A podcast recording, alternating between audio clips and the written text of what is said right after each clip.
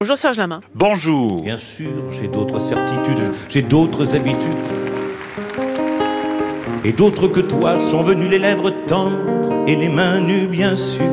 Vous êtes chanteur et parolier, vous êtes également monté sur scène au théâtre dans les années 90. Euh, vous faites partie du paysage de la chanson française depuis 1964, euh, donc euh, depuis presque 60 ans. Au total, vous avez publié 24 albums studio, 9 albums live. Vous êtes donc le papa de chansons devenues des classiques, des incontournables. On pense à d'aventure en aventure, de Ballon Rouge, Je suis balade, Les petites femmes de Pigalle ou encore Femme, femme, femme. Impossible de ne pas citer d'ailleurs votre aventure napoléonienne au théâtre Marigny, qui a comblé le public et vous-même d'ailleurs en tant qu'artiste vous passez la semaine avec nous sur France Info dans le monde d'Elonie, l'occasion de revenir ensemble sur votre euh, parcours exceptionnel et sur ce que vous avez euh, apporté à la chanson française. Votre dernier album est sorti il y a quelques mois, il s'intitule Aimer, soit 13 nouvelles chansons pour dire adieu à votre public. C'est comme ça que vous l'avez euh, imaginé, mais vous souhaitez malgré tout continuer à écrire des chansons pour les autres. Ça, ah oui, oui, ça vous gardez une porte ouverte. Hein. Oui, oui, si, si, si, on, me demande, moi je vais essayer.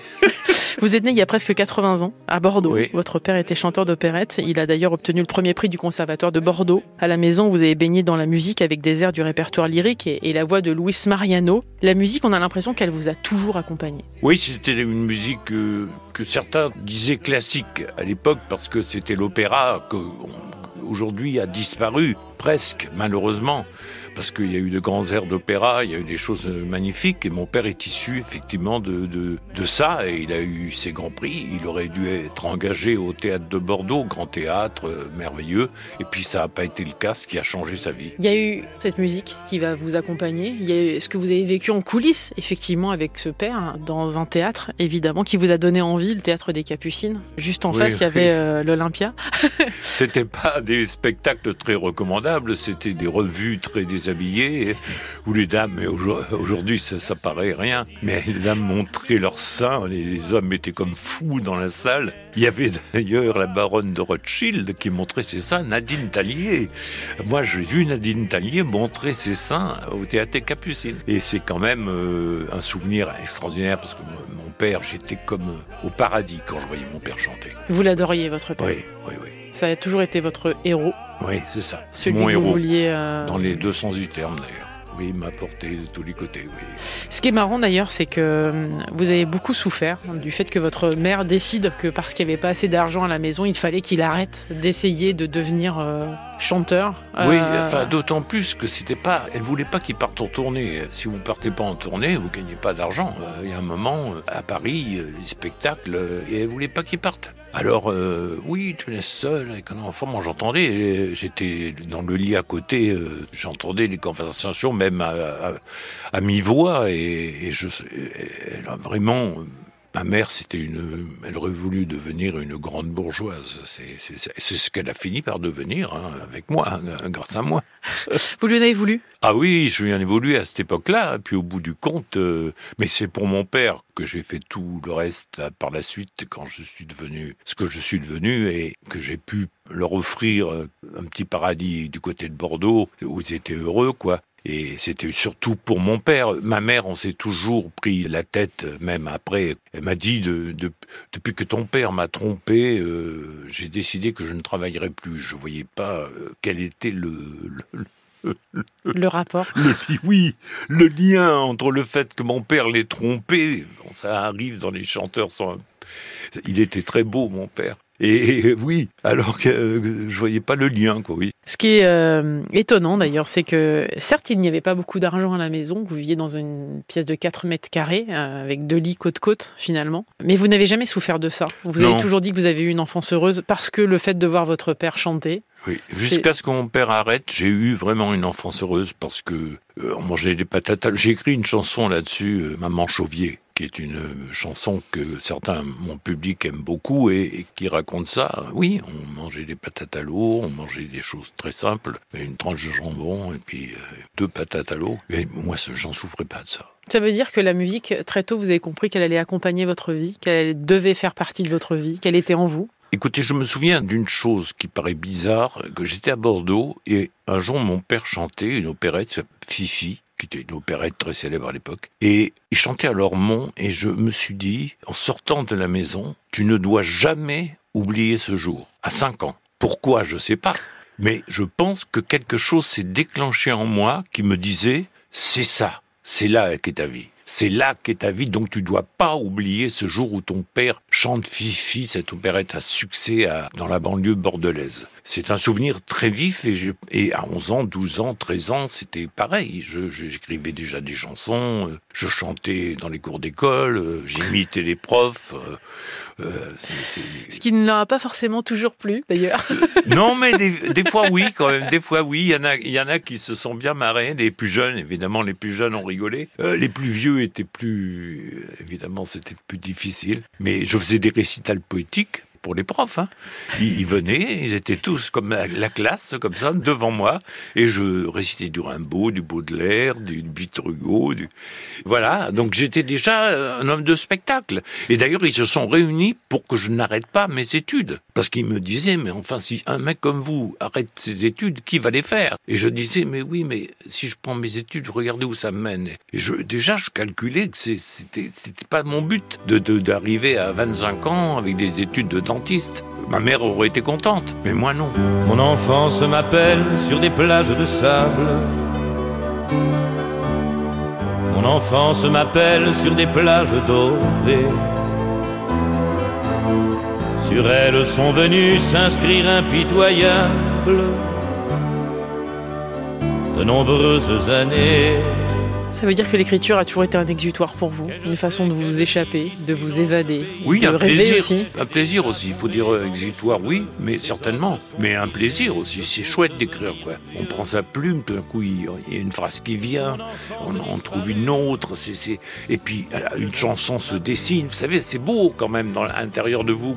Quand vous faites ça, c'est agréable. Vous avez toujours eu l'amour des mots? Oui. Passionné, hein, totalement, effectivement. Je lisais le, dictionnaire. Moi, je faisais partie de ceux qui lisaient le dictionnaire. Il y en a eu beaucoup, hein, même dans des très grands écrivains. Et je lisais le dictionnaire. C'est une pianiste euh, en 1964 qui va mettre euh, vos premiers textes en musique. Puis il va y avoir un tournant, c'est votre passage au petit conservatoire de la chanson de Mireille. Euh, ça va vous permettre d'accéder à des auditions. J'ai l'impression que c'est ce qui va vous permettre d'avoir confiance en vous. oui, oui, bah, c'est surtout l'écluse qui m'a choisi. L'écluse étant un cabaret très important à l'époque, qui m'ayant pris, mais en me disant que je ne pouvais pas aller ailleurs. Hein. J'avais le, un contrat d'exclusivité. Oui, c'est ça. Je n'avais que le droit de chanter à l'écluse. J'étais pas fort payé. C'était quand même difficile la vie, mais bon les potes qui étaient plus âgés euh, étaient très gentils avec moi et ils m'invitaient souvent, donc je m'en sortais très bien. C'était une bonne époque. C'est à ce moment-là d'ailleurs que vous avez vraiment compris que la scène ne pouvait plus sortir de votre vie. Oui, oui, bah, c'était fait. C'était fait à partir du moment où j'ai fait l'écluse. Euh, il n'y avait aucune raison que j'arrête. Euh,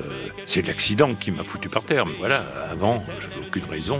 Effectivement, il y, a cet accident qui va arriver. Hein. Vous êtes dans une 404 vous tapez tout droit, enfin c'est pas vous qui conduisez, le conducteur tape un platane oui, c'est-à-dire qu'il y avait des boursouflures, euh, vous savez, comme il y a sur les platanes euh, sur le côté. Ce qui fait que moi qui étais du côté du mort, comme on dit très souvent, j'ai pris huit platanes comme ça, la voiture, elle a fait huit fois, elle a tapé sur le truc. Il y avait un camping qui était pas très loin. Les gens sont venus assez vite, donc ils, ont alerté assez vite aussi. Alors je me souviens, je me vois sur la route, couché comme ça, je voyais les, étoiles. Je me prenais pour Saint-Exupéry.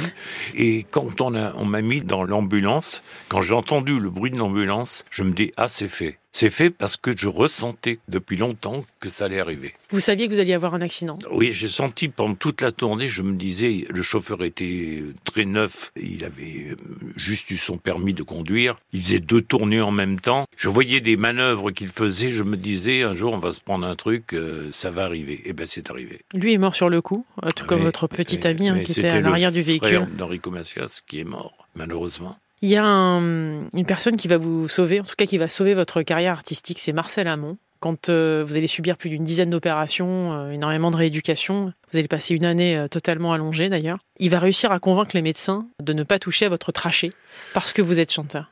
Oui, ben c'est-à-dire qu'il est arrivé le soir du concert, j'allais le rejoindre. Et C'était en première partie de Marcel Amont. C'est ça. Et il est arrivé très vite en voiture à l'hôpital et je partais vers la salle d'opération. Il voit un mec qui commençait à vouloir me... Alors il, a dit attention, c'est un chanteur. C'est un chant. Et ça, je pense que le mec a fait plus attention parce que c'est vite touché la trachée artère, et, parce que j'ai le trou encore ici, hein, qu'ils ont fait. Donc, euh, ça s'appelle une trachéotomie, c'est un nom un peu compliqué. Et voilà, je pense que Marcel m'a sauvé la voix, voilà.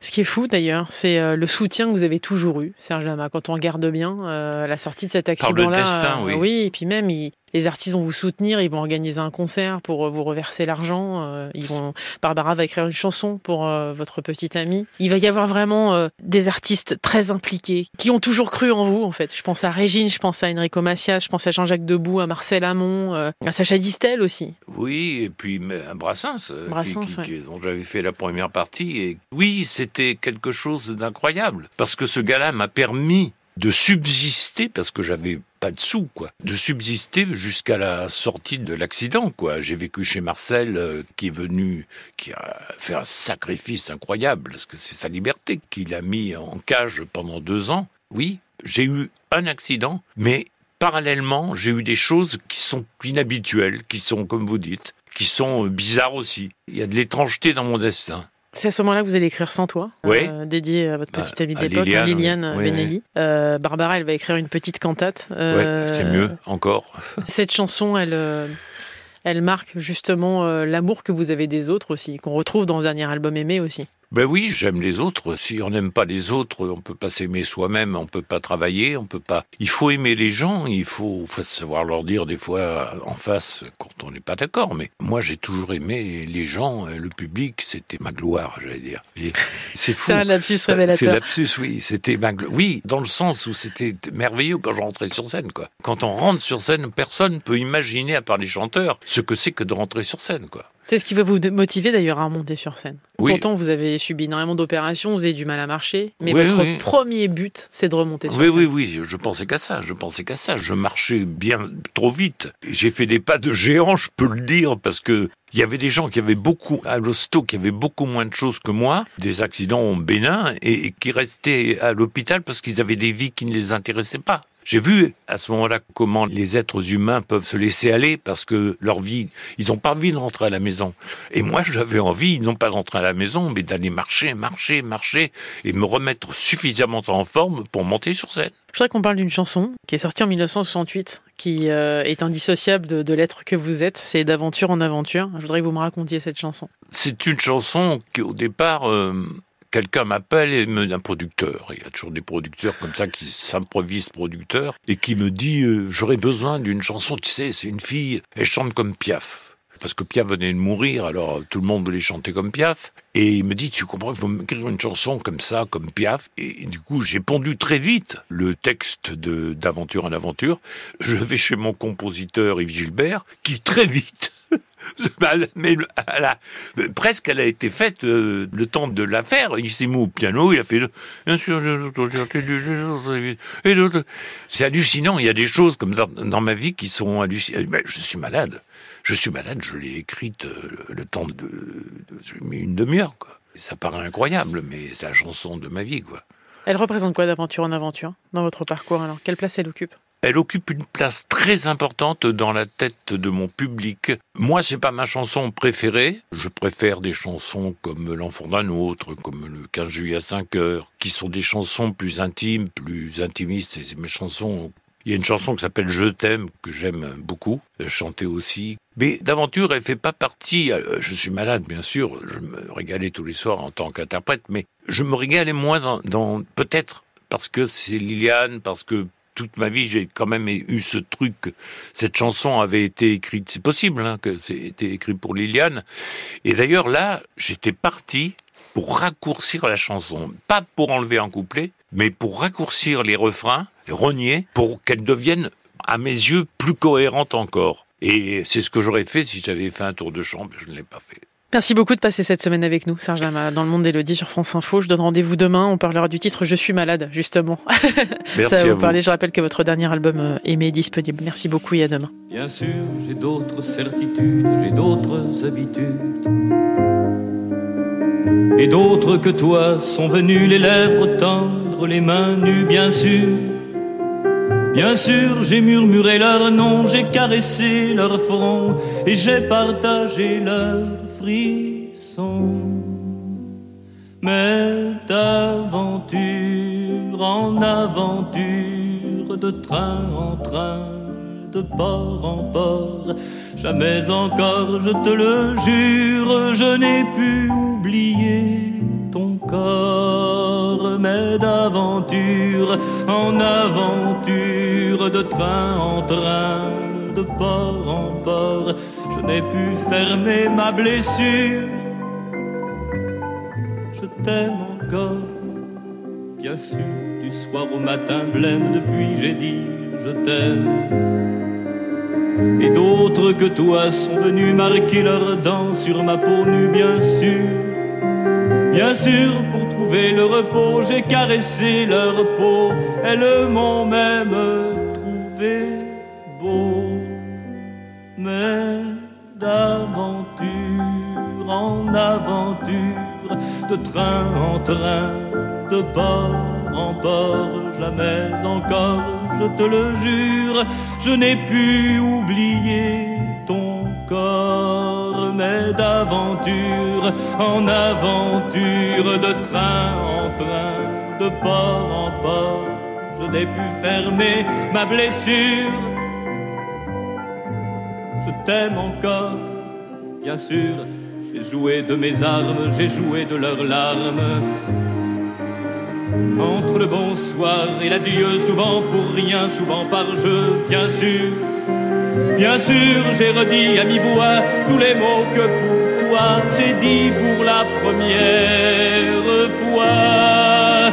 Mais d'aventure en aventure, de train en train, de port en port, jamais encore, je te le jure, je n'ai pu oublier ton corps, mais d'aventure en aventure, de train en train, de port en port, je n'ai pu fermer ma blessure. Je t'aime encore, mais d'aventure en aventure, de train en train, de port en port, jamais encore, je te le jure, je n'ai pu oublier ton corps, mais d'aventure en aventure, de train en train, de port en port, je n'ai pu fermer ma blessure parce que je t'aime, t'aime encore, je t'aime encore, je t'aime encore